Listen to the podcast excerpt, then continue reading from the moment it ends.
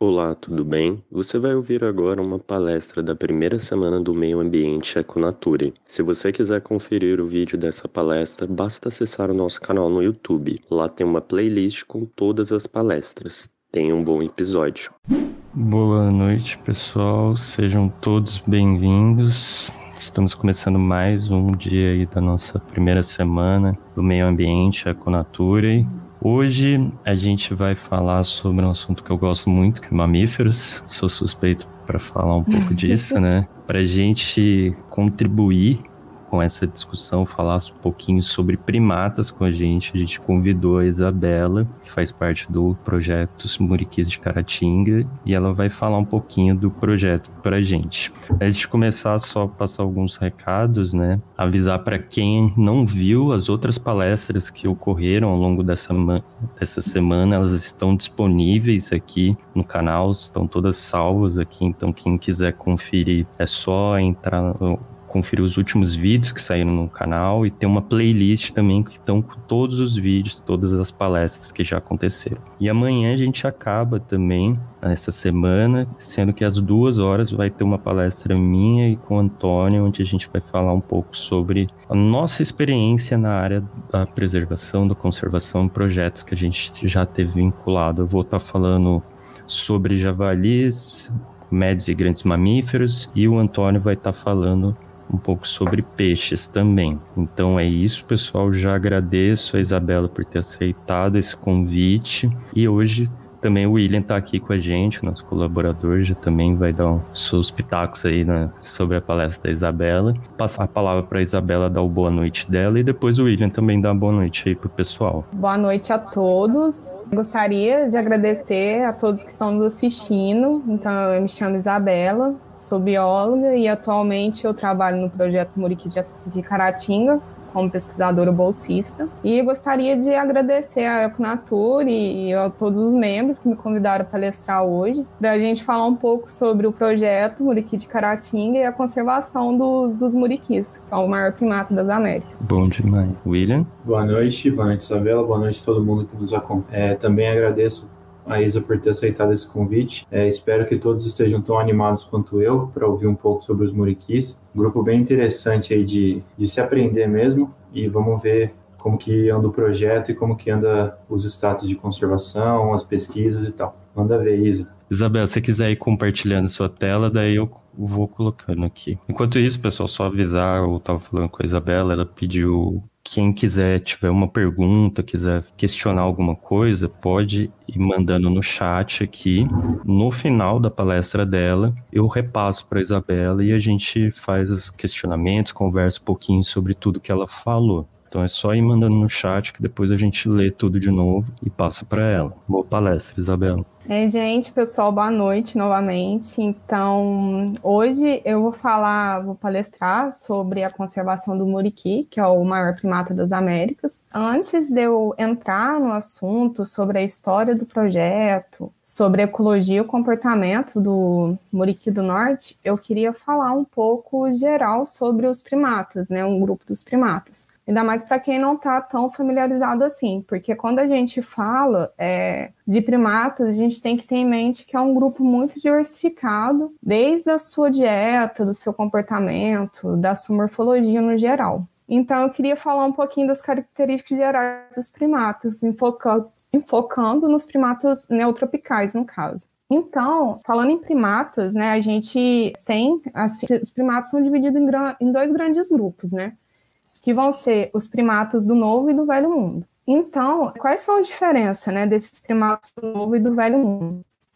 Aqui em cima eu coloquei como exemplo o macaco prego, e além da distribuição ser diferente, né, os primatas do Novo Mundo eles vão correr nas Américas, então eles só vão correr nas, nas Américas, tanto na América Central como na América do Sul. E o que mais chama atenção é, é o focinho deles, né, que são curtos, as narinas são voltadas para o lado, e eles são de hábitos arborícolas e as espécies é, apresentam a cauda preense ou semipreense. Ao contrário do, dos primatas do Velho Mundo, né, que são terrestres, são maiores também quando comparado, né, com os primatas do Novo Mundo. E a distribuição também dos primatas do Velho Mundo são diferentes, né? É, são distribuídos na África e na Ásia. Além do mais, eles têm um focinho é, mais alongado e as narinas são voltadas para baixo. Então, é, é, esse, essas vão ser as principais diferenças entre esses dois grupos. E quando a gente fala dos primatas neotropicais ou primatas do Novo Mundo,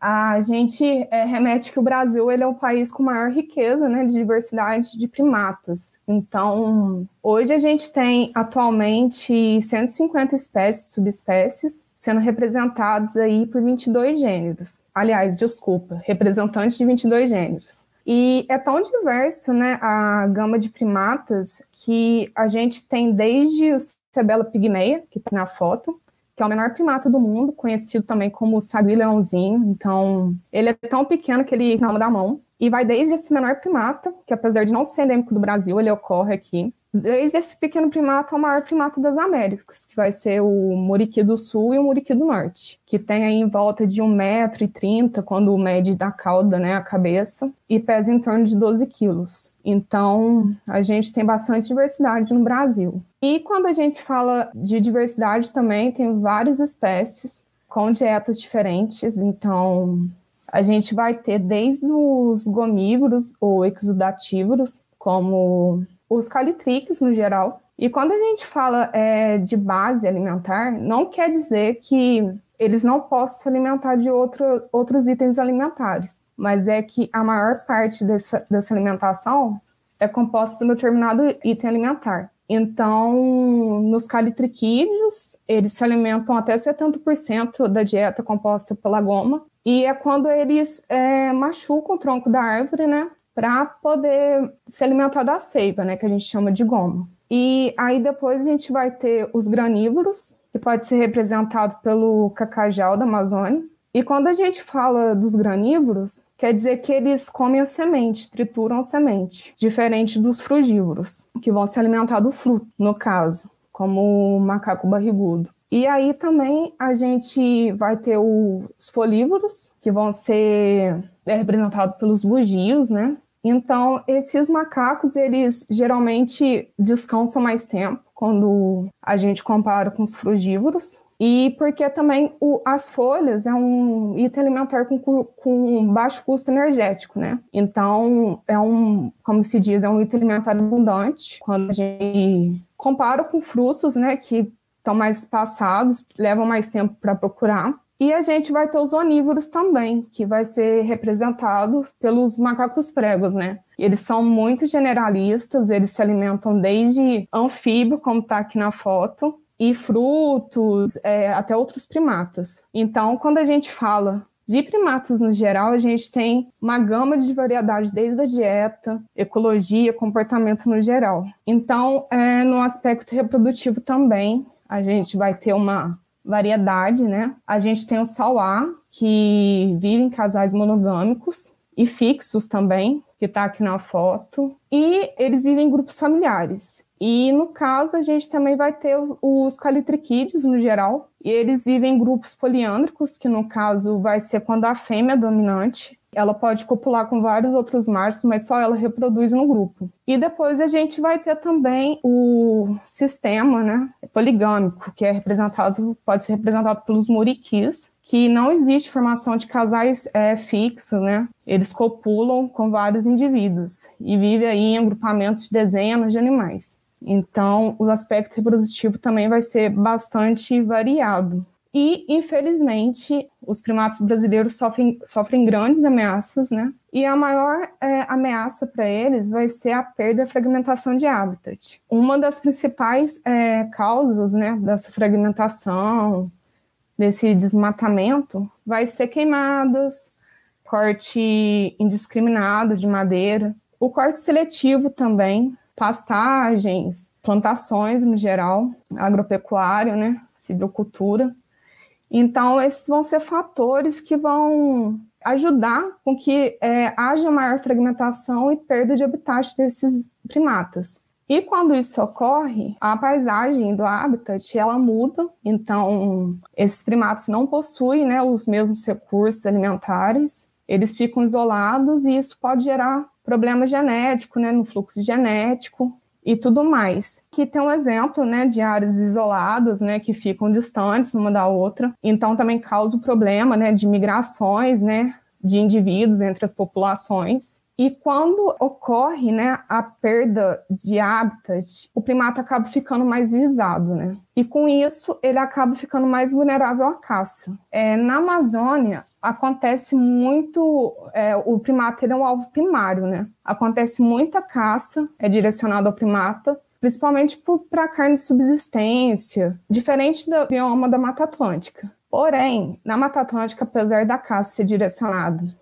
a outros grupos, né, como pequenos mamíferos, roedores. Quando esses animais preferidos pelos caçadores são extintos localmente, eles acabam é, caçando os primatas, né? Então eles se tornam um alvo secundário. E junto, né, com essa ameaça da caça, a gente tem infelizmente o, a retirada desses animais, né, no seu habitat natural para fins de tráfico de animais silvestres ou como uma forma de ter um animal de estimação. E isso acaba sendo uma ameaça muito grande, porque quando você te retira esse animal da, da sua, do seu habitat natural, seja para pet ou tráfico, ele acaba podendo é, ser uma espécie é, invasora né, de outro lugar. Então, a gente tem esse problema com espécies exóticas. Quando o animal é retirado do seu habitat natural e acaba invadindo outro lugar e ameaçando espécies locais, né? Então, junto com isso, é, infelizmente, no Brasil, a caça de animais silvestres é muito recorrente, né? Então, só perde para tráfico de armas e de drogas. Essa é um dos, do, principais ameaças que os primatas brasileiros sofrem. Apesar disso, dessas ameaças, existem muitos trabalhos em prol da conservação de primatas no Brasil. Uma delas, que foi pioneira, né, foi os trabalhos de conservação com os micos-leões. Foi na década de 60, né, que tudo começou. E depois disso, é, foi com os muriquis, né, os esforços de conservação. E depois desses dois trabalhos, com essas duas espécies, vários outros trabalhos enfocando em outras espécies de primatas foram ocorrendo e está crescendo, né? E essas duas espécies, é, o mico-leão e o muriqui, eles são espécies bandeiras para a conservação da Mata Atlântica. Então, é, falando né, do, desses projetos né, que trabalham com conservação, é importante a gente ter em mente também por que conservar esses primatas não humanos. E então, uma das importâncias é que eles é, servem de sentinelas. Então, como está aqui na foto, né, um bugio está morto por febre amarela, no caso. E muitos, infelizmente, durante a febre amarela, muitas pessoas culparam né, os primatas pensando que eles transmitiam, né, a febre amarela, houve até muitos primatas que foram caçados por conta disso, né, que foram perseguidos e mortos, mas é, não passam, não transmitem a febre amarela. Eles são nossos anjos de guarda, eles nos indicam aonde que está ocorrendo um problema viral que está acontecendo e nos ajuda a trabalhar né, com isso. Então, é, essa é uma das importâncias de conservar os primatas. Também, como eles são muito próximos da gente, eles nos trazem muitos insights sobre a evolução humana, a nossa biologia e o comportamento. Então, aqui eu coloquei a foto né, do macaco prego, que é, utiliza uma população de macaco prego que utiliza ferramentas né, para quebrar casco, é, frutos duros, né? Eles usam a rocha, pedra para quebrar usa alguns pauzinhos também para retirar alguns artrópodes de lugares difíceis, como troncos e tudo mais. E esse comportamento é super interessante, porque ele tem, pode ser comparativo né, com a evolução humana, dentre, dentre outros vários trabalhos que abordam isso. E também é, eles são dispersores de semente, né? Os primatas. Então aqui tem um monte de muriqui comendo, né? Coquinho. E eles é, é são o que a gente chama de jardineiros da floresta. Eles reflorestam as florestas com a semente que eles comem, né? Vão dispersando. E também tem importância cultural religiosa também para muitos muitas comunidades, né? O primata ele representa uma importância muito grande nesse aspecto em algumas comunidades. E também tem a questão de o primata ele indica se o ambiente tem qualidade ou não, porque em determinados lugares, se tem é, um primata, se tá, a população está crescendo, dependendo da espécie, ele vai ser um indicador ambiental. Né, se está com qualidade ou não. Então, esses vão ser uma das importâncias de conservar os primatas. E aí agora eu queria falar então um pouco sobre o projeto, né, Muriqui de Caratinga, falar sobre um histórico, o início da pesquisa, como que começou. Tudo começou com, com o proprietário, né,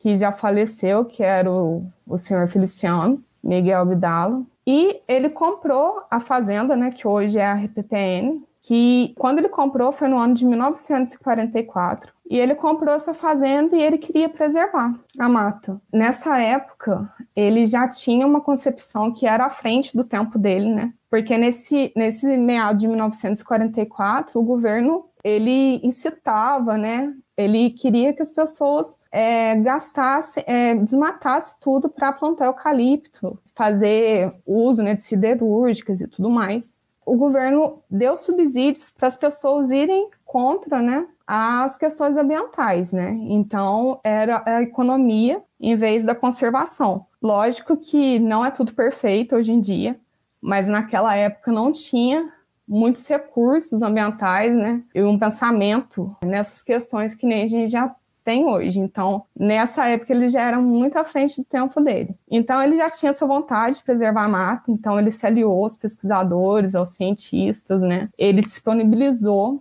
né, a casa base para os pesquisadores. Ele sabia que era um trabalho árduo. Ele liberou né, uma parte né, da, da fazenda dele para as pessoas poderem seguir com as pesquisas e proteger a mata, proteger os primatas. E nisso, a Karen, né, ela teve no Brasil no início, né, no seu doutorado, e ela acabou fundando, né, o projeto Muriqui de Caratinga, e ela ainda coordena o projeto em colaboração com o Sérgio Lucena. Então, quando ela chegou aqui, ela não tinha tantos estudos e trabalhos sobre os muriquis tudo que a gente sabe hoje, né, dos muriquis, é partiu dos trabalhos delas. Então, em 1983, é, que iniciou né, as pesquisas, ela iniciou é, várias pesquisas e estudos sobre bactérias e pochantos, e que hoje constitui o maior estudo sistemático de duração dos primatas neotropicais. Então, todos os trabalhos que foram feitos até hoje, tudo, todas as informações que a gente tem dos muriquis,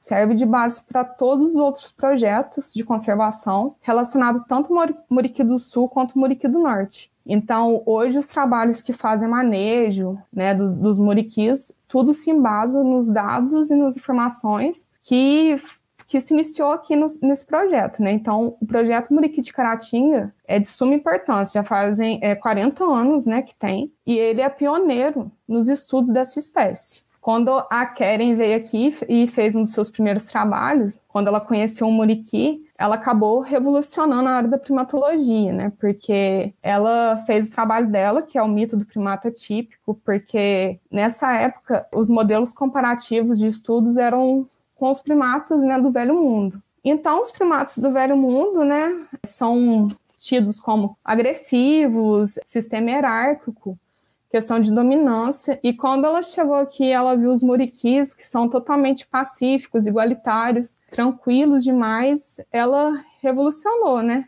Essa questão, né? Do mito do primata típico. Como eu falei, o projeto foi pioneiro, né? E serve de base para vários outros projetos. E o projeto também, ele acabou fazendo com que a Estação Biológica de Caratinga se tornasse uma reserva particular do patrimônio natural, então no ano de 2001. E é inegável a importância né, de uma RPPN que entra dentro da classe de unidade de conservação integral, é inegável é, a importância das unidades de conservação como uma estratégia para conservação, seja de primatas ou de qualquer outra espécie. Aí aqui é onde está a RPPN, né, Feliciano Miguel Abdalo. Ela está aqui em Minas Gerais, na cidade de Caratinga, tá aqui no mapa. A Mata Atlântica hoje é um bioma que só tem 12% de sua cobertura florestal original. É um bioma que vem sofrendo perturbação desde a época colonial, né? Ou seja, já fazem cinco séculos. E desde então só sobrou totalmente 12% da cobertura florestal original. E quando a gente pega, né, algumas informações, a gente vê que hoje, no total, assim, tem 245 mil é, fragmentos isolados de Mata Atlântica, no qual praticamente 80% desses 245 mil fragmentos é, possuem menos de 50 hectares, que é uma visão geral né, do, da reserva, e essa reserva, a reserva ela tem aproximadamente mil hectares, então já é um bom começo, né? Quando a gente pensa que a maior parte dos fragmentos isolados de Mata Atlântica tem menos de 50 hectares. E quando iniciou, a Karen iniciou os estudos aqui, a paisagem era bem diferente do que é hoje, né? Agora regenerou muita parte né, da PPN, então, isso, as unidades de conservação têm um papel fundamental. E aí, agora eu vou falar um pouquinho sobre as características do muri, dos muriquis no geral. O muriqui do norte, ela vai ser uma espécie endêmica né, do, do nosso país, e ela é categorizada como criticamente é, em perigo de extinção. É, Estima-se que a sua população tenha reduzido 80% nos últimos 60 anos, e é, no, atualmente existem menos de mil indivíduos, né? Menos de mil indivíduos e eles vão ser distribuídos em 14 subpopulações isoladas. Essas 14 subpopulações elas vão ocorrer nos esta no estado de Minas Gerais, né? No Rio de Janeiro e Espírito Santo. Aqui na reserva, no projeto, tem 250 indivíduos, é, em média. Quando a Kelly iniciou a pesquisa, tinha, é, em média, 50 indivíduos. Então, de lá para cá, os esforços que ela fez para conservação fez com que a população crescesse, né? E aqui no projeto é o lugar onde tem uma das maiores é, populações de muriqui do norte. E quando a gente fala do muriqui, da conservação do muriqui aqui na, na reserva, a gente está conservando também outras espécies. Então, ela acaba sendo uma espécie guarda-chuva, né? Quando a gente conserva o muriqui aqui, a gente está conservando outras espécies. Aqui é utilizado né, armadilha fotográfica, então já teve vários registros é, de onça parda, de jaguatirica, de tatu, de paca. Então, assim, tem bastantes espécies que ocorrem junto com, com os muriquis. E também, né, tem outros primatas, né, que ocorrem aqui também, Vai ter o Calitrix flabiceps, que está aqui na foto, que ocorre com o muriqui, a gente vai ter o bugio e o macaco prego. Infelizmente, com o surto da febre amarela, a população dessas espécies é, acabou caindo e a espécie que mais sofreu foi o Calitrix, né, seguido do bugio e depois o muriqui. O macaco prego, no entanto, não sofreu tanto quanto essas outras espécies mas a Carla Passamay, ela está desenvolvendo um trabalho, né, junto com a Keren, de é, tá vendo como essas, a população dessas espécies estão reagindo agora, né, depois desse surto, né, se estão crescendo, se estão estabilizando, porque teve uma perda muito grande. Então vai ser um trabalho interessante para estar tá monitorando como essas depende muito da sazonalidade no caso. No verão eles têm mais frutos disponíveis então, eles vão preferir sempre os frutos quando estão disponíveis, mas eles passam uma boa parte também comendo folha. Aqui eu vou colocar um vídeo rápido que mostra um indivíduo comendo na época do ano, eles comem mais frutos ou mais folhas, aí variam. Tem uma época do ano também, que é maio, né, que foi agora há pouco, que eles gostam muito de comer essa flor que está aqui na foto, que chama mabeia. E essa flor, ela dá muito nesse mês de maio, que passou e eles ficam muito elétricos com essa flor. Então, eles andam muito nessa época do ano, porque eles acho que eh, tem muita muita valor energético essa flor, eles ficam super elétricos, fica até um pouco difícil de acompanhar eles. Então varia muito, né, a proporção de item alimentar de acordo com a estação do ano. Então, aqui é muito interessante o Muriqui por, por conta do sistema social deles. Eles possuem um sistema é, social igualitário, né? no qual os machos são filopátricos, ou seja, os machos permanecem né, no grupo natal, enquanto as fêmeas, quando atingem a maturidade, a puberdade, elas saem do grupo né, à procura de novos grupos para se inserir. Então, aqui na foto, a gente tem é, vários machos se abraçando e é muito interessante quando é, acompanhar nessa né, essa espécie, assim, porque ela é bem singular nesse sentido dos machos se tolerarem muito, né? Então, aqui na foto tem vários machos se abraçando, bem diferente de outras espécies de primatas, né? Que não tem uma tolerância tão grande assim. Acaba que não tem também a subordinação da fêmea, né? É, em relação ao macho.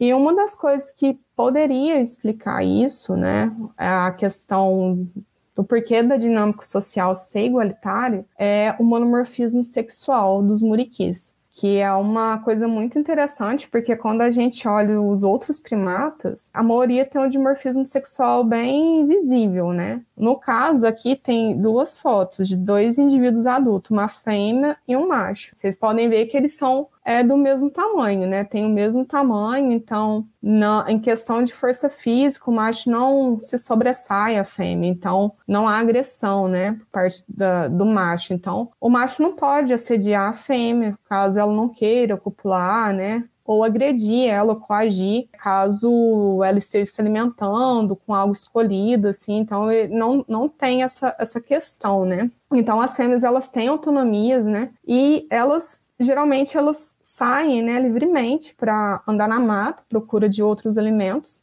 e isso também acaba evitando competição de alimentos é, com os outros machos, né? E a questão também que tem é que elas assumem um papel ativo nas escolhas dos parceiros sexuais. Então, um macho muriqui, ele nunca vai é, coagir uma fêmea. Se ela não tiver receptiva à cópula, ele não vai agredir, ele vai se afastar. Então, ela tem uma autonomia muito grande nessa questão também. Então, aí aqui tem a relação também, né, social entre os machos, que eu falei um pouquinho um dos slides anteriores. Os machos, eles passam mais da metade do tempo do dia próximos um dos outros.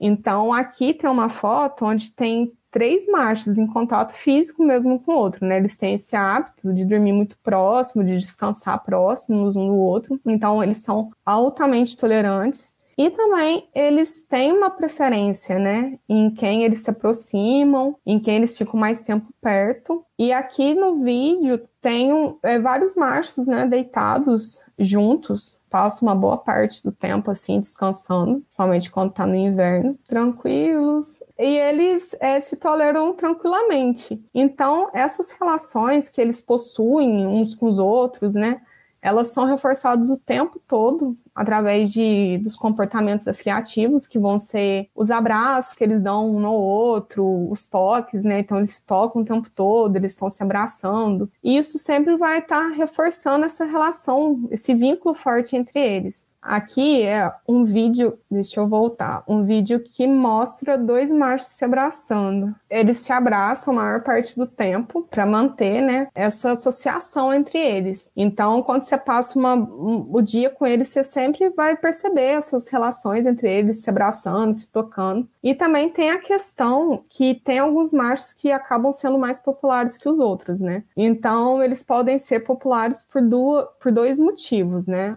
Ou tem um macho que ele aborda mais os outros machos, né? Ele chega, toma iniciativa de se aproximar, né? De querer fazer um vínculo ali. Ou tem aquele que não, não quer se interagir tanto, Porém, quando chega outros machos para abordar ele, ele tolera. Então, se acontecer, por exemplo, de algum macho se aproximar de outro e esse macho que se aproximou não ser tão amigo, o máximo que vai acontecer é esse outro macho sair de perto ou não dar muita bola. Mas agressão, questão de agressão, é, comportamento hostil, extremamente raro, muito raro o máximo vezes que pode acontecer, né, deles demonstrarem um comportamento hostil é quando ocorre encontros entre os grupos. Então, tem, né, aqui, por exemplo, existem cinco grupos de moriqui. Então, às vezes ocorre de ter um, uma sobreposição, né, da área do grupo. Às vezes está tendo um recurso, dependendo da época do ano, né? Então, acontece de, de ter esse encontro, né? E eles acabam brigando com a vocalização. Então, não tem confronto físico entre os indivíduos de grupos diferentes. Então, eles relincham alto, né, que é uma vocalização típica de quando está tendo esse encontro. E esse, esse encontro pode durar minutos. Aí, quando um grupo decide se retirar, acaba do local, né, se retira, ou quando nenhum grupo quer ceder, às vezes pode durar mais de um dia. Então, esse é o máximo que a gente é de comportamento mais hostil mesmo entre essa espécie. Quanto aos aspectos reprodutivos, as fêmeas, né, como eu disse, elas têm uma autonomia muito grande, né, de escolher os parceiros que elas querem acasalar, e elas acasalam com vários machos, né? E não existe uma competição dos machos para ter acesso às fêmeas, né? Não é uma competição fechada como tem outras espécies de primatas que geralmente os indivíduos casalam escondido, né, para evitar algum conflito. Aqui com os muriquis eles copulam na frente de todo mundo, então não tem esse problema. Então é bem público mesmo. No caso, quando as fêmeas elas estão no período reprodutivo, elas fazem essa caretinha aqui, que tá na foto, mostra os dentinhos assim, e, tem, e muitas vezes elas possuem uma vocalização típica também, mas nem sempre elas fazem essa vocalização. Então, nessa reação que elas fazem, elas estão pedindo cópula, elas estão sinalizando que estão no período reprodutivo. Então, às vezes a fêmea ela não quer o macho, né? Às vezes o macho aproxima, ela não quer, então ele se afasta. E quando ocorre ocorre a cópula também, é muito comum que quando tem um macho e uma fêmea copulando, é comum que tenha o um outro macho próximo observando, esperando a cópula acabar para ele tentar copular com a fêmea. Então, assim, os machos são muito tranquilos entre eles. Eles esperam outro copular e para tentar abordar a fêmea, caso ela esteja receptiva, esse outro macho copula com ele também. Então, aqui tem um vídeo, né, que mostra uma cópula. Eu vou colocar um pouquinho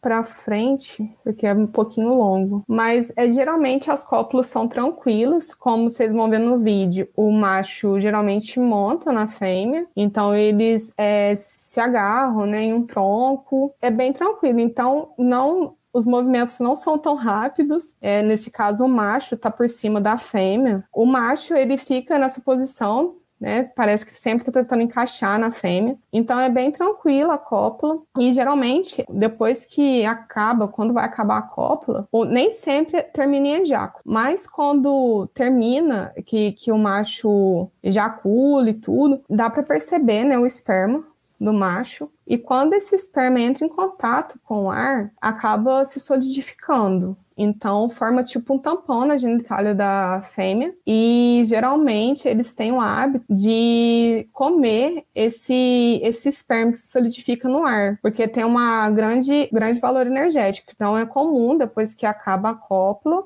eles se alimentarem desse do esperma solidificado. E depois de muitas cópulas, né, vem uh, os nascimentos. Então, é muito bonito ver o, cuidado parental que as fêmeas têm com os seus filhotes, né? Elas possuem uma uma relação muito estreita, né, com seus filhotes, principalmente no primeiro ano e meio de vida deles. Então, aqui, né, tem a foto, né, de uma mãe com a filhote, e essa filhote, na foto, aí, ela tá com menos de três meses, no caso. Eles têm uma ótima relação, e quando acontece que quando o filhote nasce, até os seus três meses, ele fica agarrado no, no ventre da mãe, porque a cauda é, dele, preensil, ainda não tá tão desenvolvida desenvolvida para ele se segurar na cauda da mãe, né? Usar a cauda para se segurar. Então, a mãe tem muito cuidado com o filhote. Então, ela tem todo o, o zelo, assim, de carregar a cria. Então, ele fica bem protegido. E depois dos três meses, ele começa a subir, assim, na lateral, né? Da,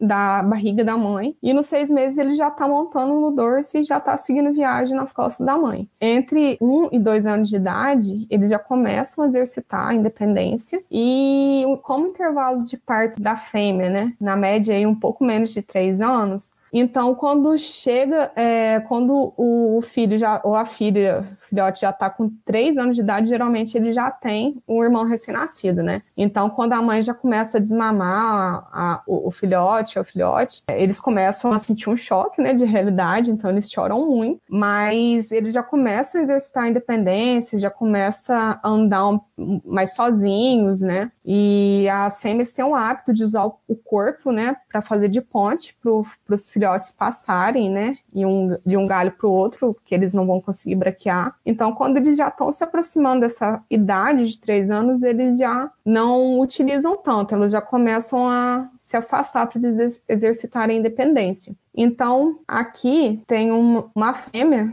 que está com o filhote, ela vai braquear com o filhote, o filhote está no, tá na, no ventre dela agarrado. O filhote está bem no ventre agarrado e ela está copulando o jeito que vai braquear, com, tá com zelo com a criança, né? Esse filhote, quando esse, esse vídeo for registrado, esse filhote tinha menos de três meses. Quando eles já vão atingindo aí a idade de dois anos, né, vão ficando maiorzinhos, eles já começam a se inserir na vida social, né? Então eles já começam a brincar, né, com os bichos, né, de, da mesma idade. E isso é muito importante. Tem aqui o vídeo, né, que foi registrado de dois, duas crianças brincando. Então eles têm o hábito de se morder, de se mordiscar, de ficar rodopiando assim no galho. É muito legal de observar. E isso é extremamente importante para exercitarem a questão social deles. Então, quando eles atingem fase subadulta, tanto a fêmea quanto o macho, né, que chega aí na fase dos 5 anos a 7, eles começam a ter rumos diferentes. Os machos começam a se desapegar mais da mãe e começam a se inserir, né, na dinâmica social dos machos adultos. E as fêmeas, quando já vai atingindo essa idade, elas já vão ficando mais periféricas no grupo, né? Já vai ficando, se afastando mais, né, da, do do, dos familiares, né, dos associados, para começar a procurar outros grupos para migrar. Assim, essa foi uma das coisas, né, que ocorre no mundo dos muriquis, mas tem muita coisa, mas é, senão eu ficaria o dia todo aqui falando, porque é muito interessante, é muito bom acompanhar eles. E para a gente saber disso tudo, né, teve que ter trabalho sistemático desde 1982, então é por isso que hoje tem essas informações. Mas aí, como que a gente coleta, né, esses dados diariamente? Acontece que a gente faz o reconhecimento individual, então tem aproximadamente aqui 250 indivíduos de muriquis. Todos eles são reconhecidos individualmente. Então, começa com o treinamento, né, de dois meses. Então, a gente treina durante dois meses para aprender a reconhecer os indivíduos do grupo que cada pesquisador bolsista vai monitorar. Então aqui é a foto da caderneta, né, com o rostinho de muriqui. E o muriqui, ele é, do norte, ele é fácil de reconhecer porque ele tem o seu despigmento individual. Então é como se fosse uma, uma marca, né, única, uma marca digital, assim, que só aquele indivíduo vai ter. Então esse essa foi uma dinâmica que a Keren implementou né, do uso das cadernetas para desenhar, porque isso ajuda na gente fixar o indivíduo, as características, não precisa ser um artista, saber desenhar super bem, mas isso é bem estratégico e ajuda muito. Então, tem dois meses de treinamento, as coletas de dados não é invasivo, então todos os trabalhos que é feita, né, são feitos pela Keren, pela equipe dela, em relação de dados genéticos, saber a questão de hormônio dos muriquis, ou então de maternidade, paternidade, é tudo feito através das coletas das fezes desses animais. Não tem é, nenhuma, nenhum método invasivo. Então, é, todas as informações né, a gente coleta através do scan, que é um método como se fosse uma foto, né? A gente tira foto do, daquele momento e coloca no tablet ou na, no papel, né? No caso, a gente usa o tablet, dizendo o que, o bicho está fazendo, né? Com que outro indivíduo ele está perto e tudo mais.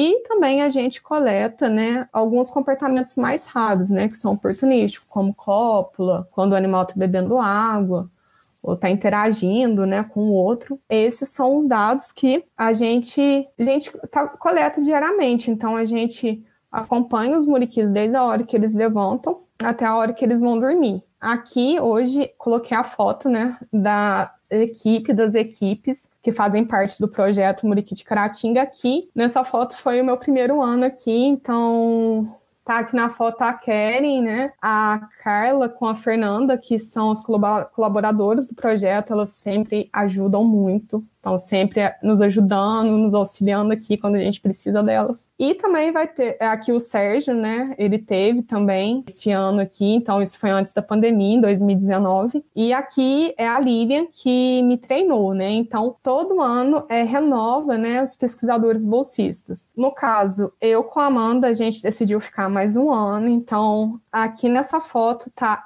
Amanda, né, que tá aí comigo desde 2019 e depois entrou, né, a Estela com a Miriam, que faz parte da equipe atual no caso. E agora a gente está treinando a equipe, né, os novos pesquisadores bolsistas que logo mais vão assumir o monitoramento dos grupos, né, que a gente é, participa, né. Então aqui é, tá a Laura, a Bia, a Juliana, então, logo mais, elas já estão treinando, logo mais elas vão fazer parte da equipe 2021-2022. O projeto é assim, eu sou uma das 75 bol é, pesquisadoras bolsistas, né, que estou passando pelo projeto. Aqui tem sempre essa oportunidade, né, de quem tem interesse de trabalhar com primata, principalmente o muriqui. Então, quem tiver interesse é só conhecer mais o projeto e tudo mais, é só acessar o Instagram. Aqui tá a página né, do Instagram, que é arroba de Muriqui Caratinga, assim que, que escreve. E tem a página também no Facebook, que é só digitar projeto Muriqui de Caratinga, que já tem acesso. Então é uma oportunidade muito grande estar tá podendo fazer parte desse projeto, de trabalhar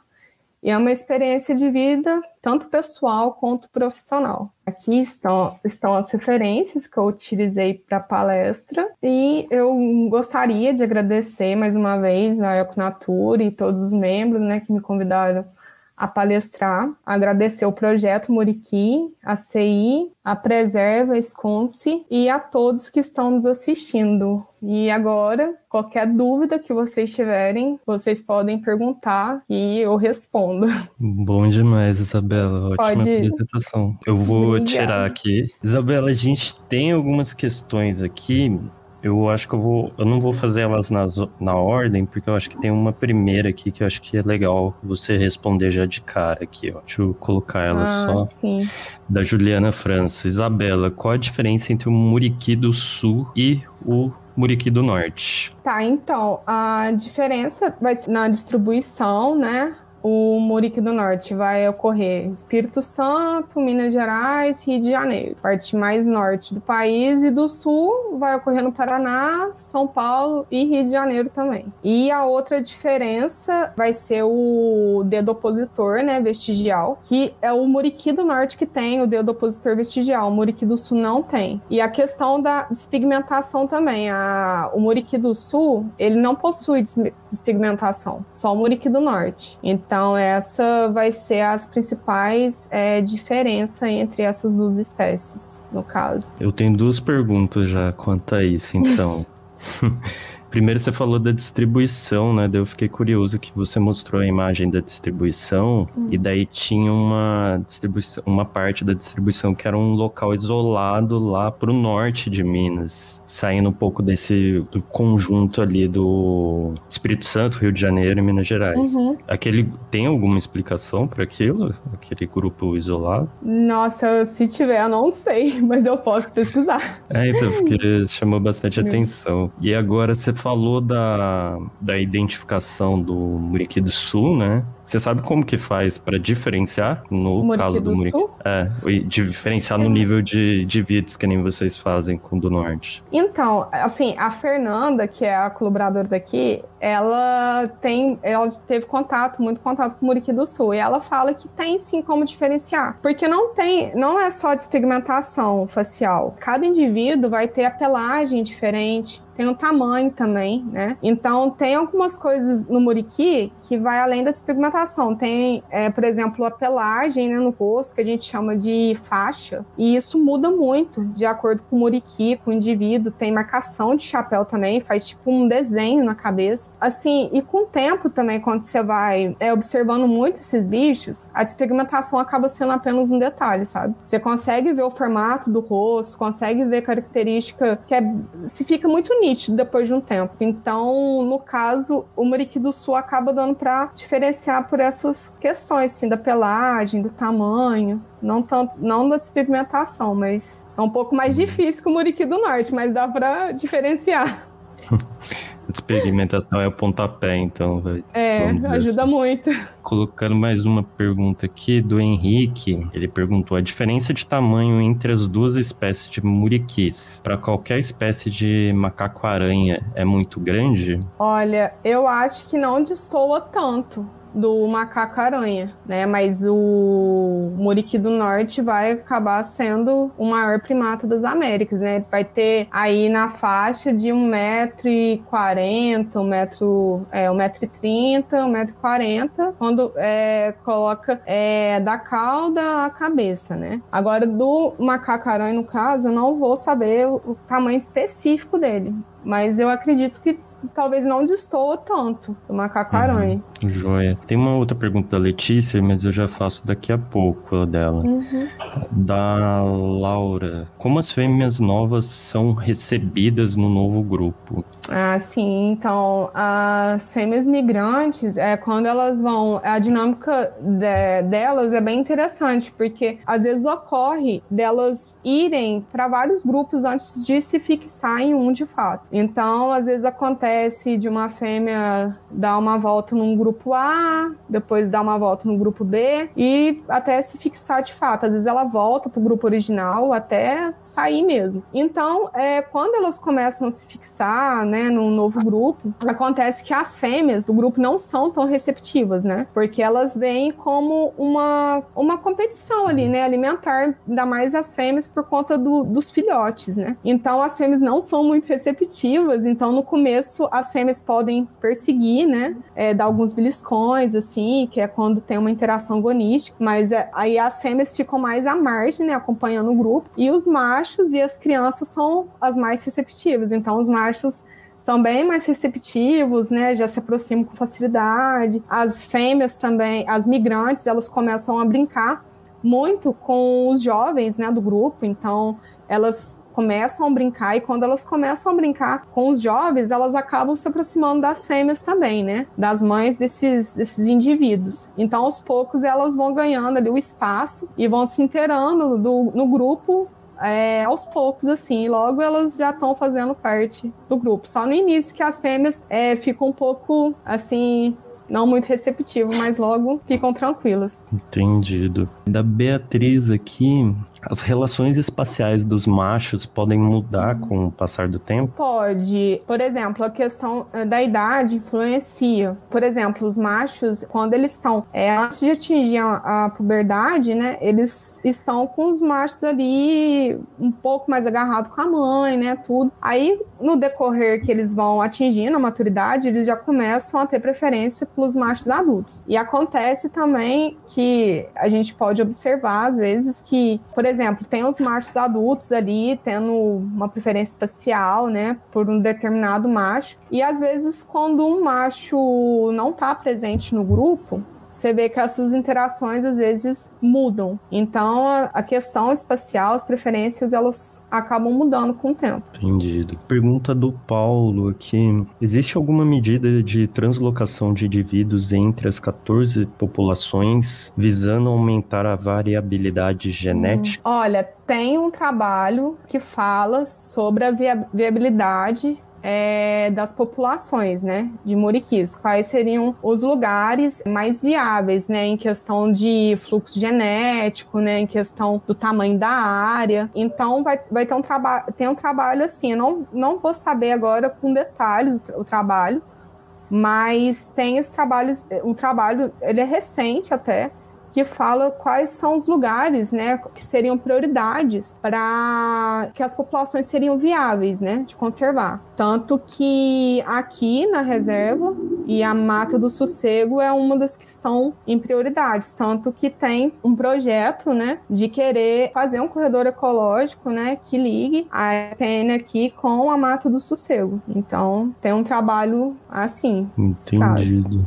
Antes de fazer a pergunta da Letícia, fazer uma aqui já que é de comportamento, do Henrique também. Apesar de serem famosos uhum. pelo comportamento pacífico, existe alguma situação que os muriquis podem se tornar agressivos? Sim, é muito raro, mas acontece sim. Às vezes é, a gente chama de comportamento agonístico, né? Quando o bicho dá algum. faz alguma coisa, né? Como perseguir ou então beliscar, mas é, é, comparado assim é muito raro a gente presenciar assim essas interações, mas acontece. Teve uma vez que eu presenciei, né, um, uma interação de um macho sendo perseguido por outro, vários outros machos, né, do mesmo grupo. Eu fiquei um pouco assustada porque nunca tinha visto até então, né? E foram foram raras essas observações.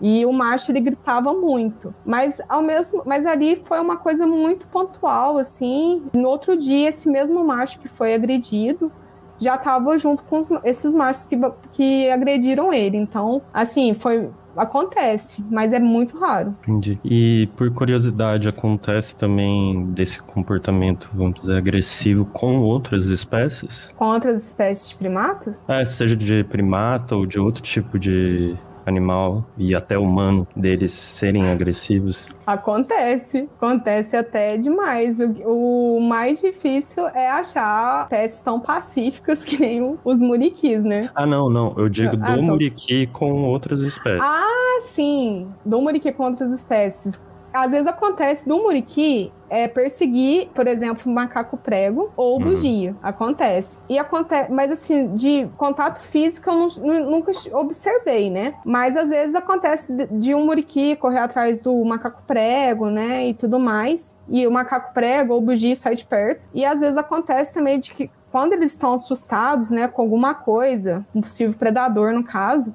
eles começam a emitir uma vocalização muito típica, que é de alerta, né? Então eles começam a latir. Então esses são os comportamentos agressivos que eles, pode, que eles podem manifestar com outras espécies, no caso. E às vezes com é, os pesquisadores, às vezes acontecem também de às vezes é, estranharem, né, e dar é, display, e, sei lá, querer correr atrás já aconteceu, mas assim, a gente sempre respeita, né? Tem que respeitar, tem os protocolos, a gente sempre respeita o espaço. Por mais que esses animais estejam, esses indivíduos estejam acostumados com a presença de pesquisadores, a gente tem que manter a distância, tem que manter é, esses animais tranquilos, não estressar. Mas às vezes acontece sim de, de deles estranharem e latirem, né? começar a querer sair correndo, mas aí logo eles se acalmam depois. Fica tudo bem. Pergunta da Letícia aqui, que era a última que faltava.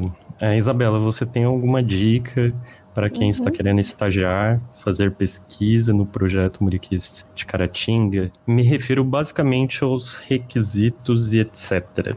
Sim, é, então, a questão requisitos, o que mais olha aqui é a questão do currículo, no sentido se tem a formação em áreas correlatas, né, como biólogo, veterinário, se tem alguma experiência com questão é, de campo, né? Então, assim, e também um dos requisitos é trabalhar em coletividade, né? Tem que ter esse espírito coletivo, porque aqui você depende um do outro, né? Você está longe de casa, né?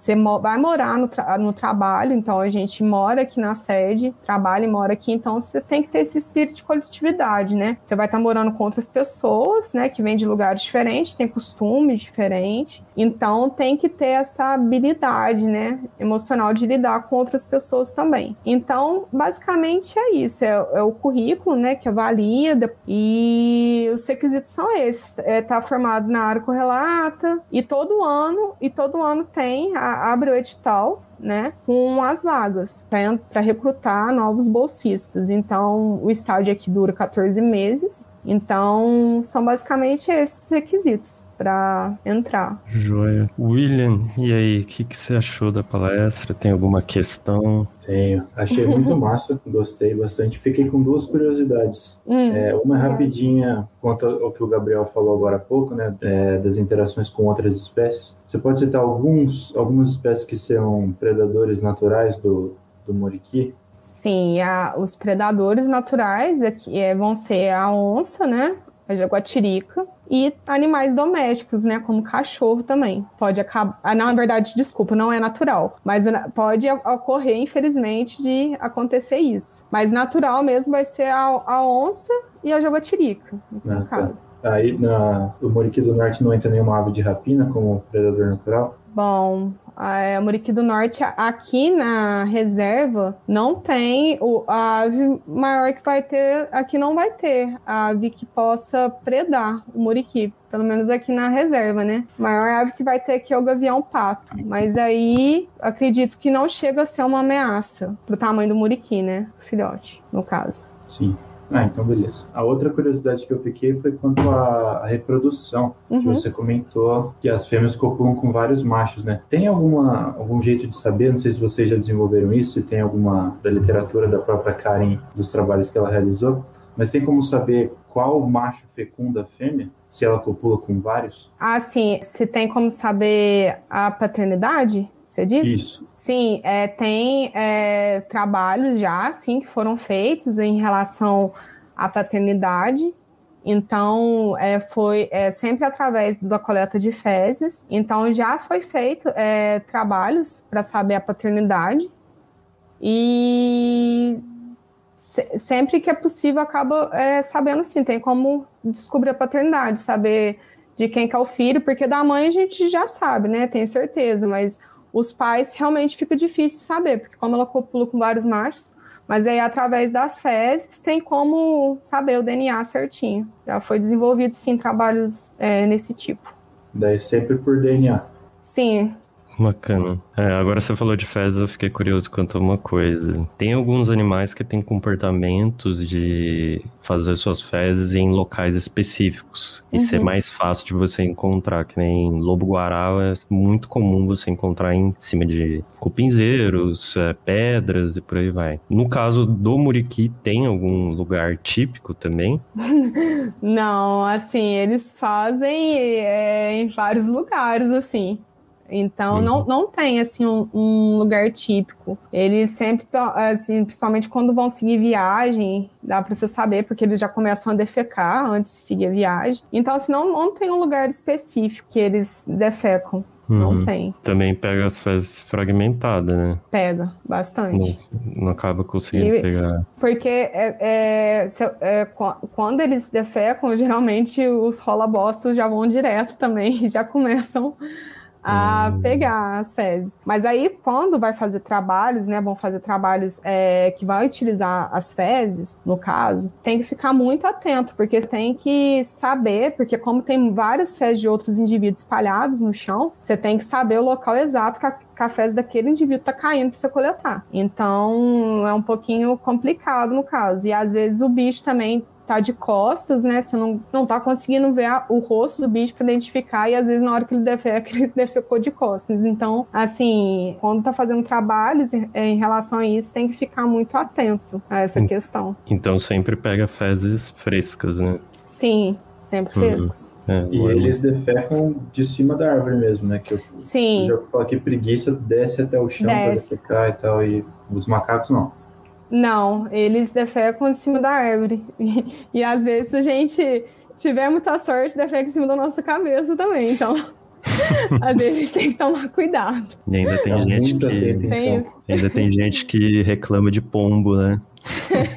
é, a sorte é que as fezes dos muriquis, por incrível que pareça, não tem um mau cheiro. Tem um cheiro bem especial, assim, adocicado, Sim. de canela. Então, assim, meio que acostuma também, né?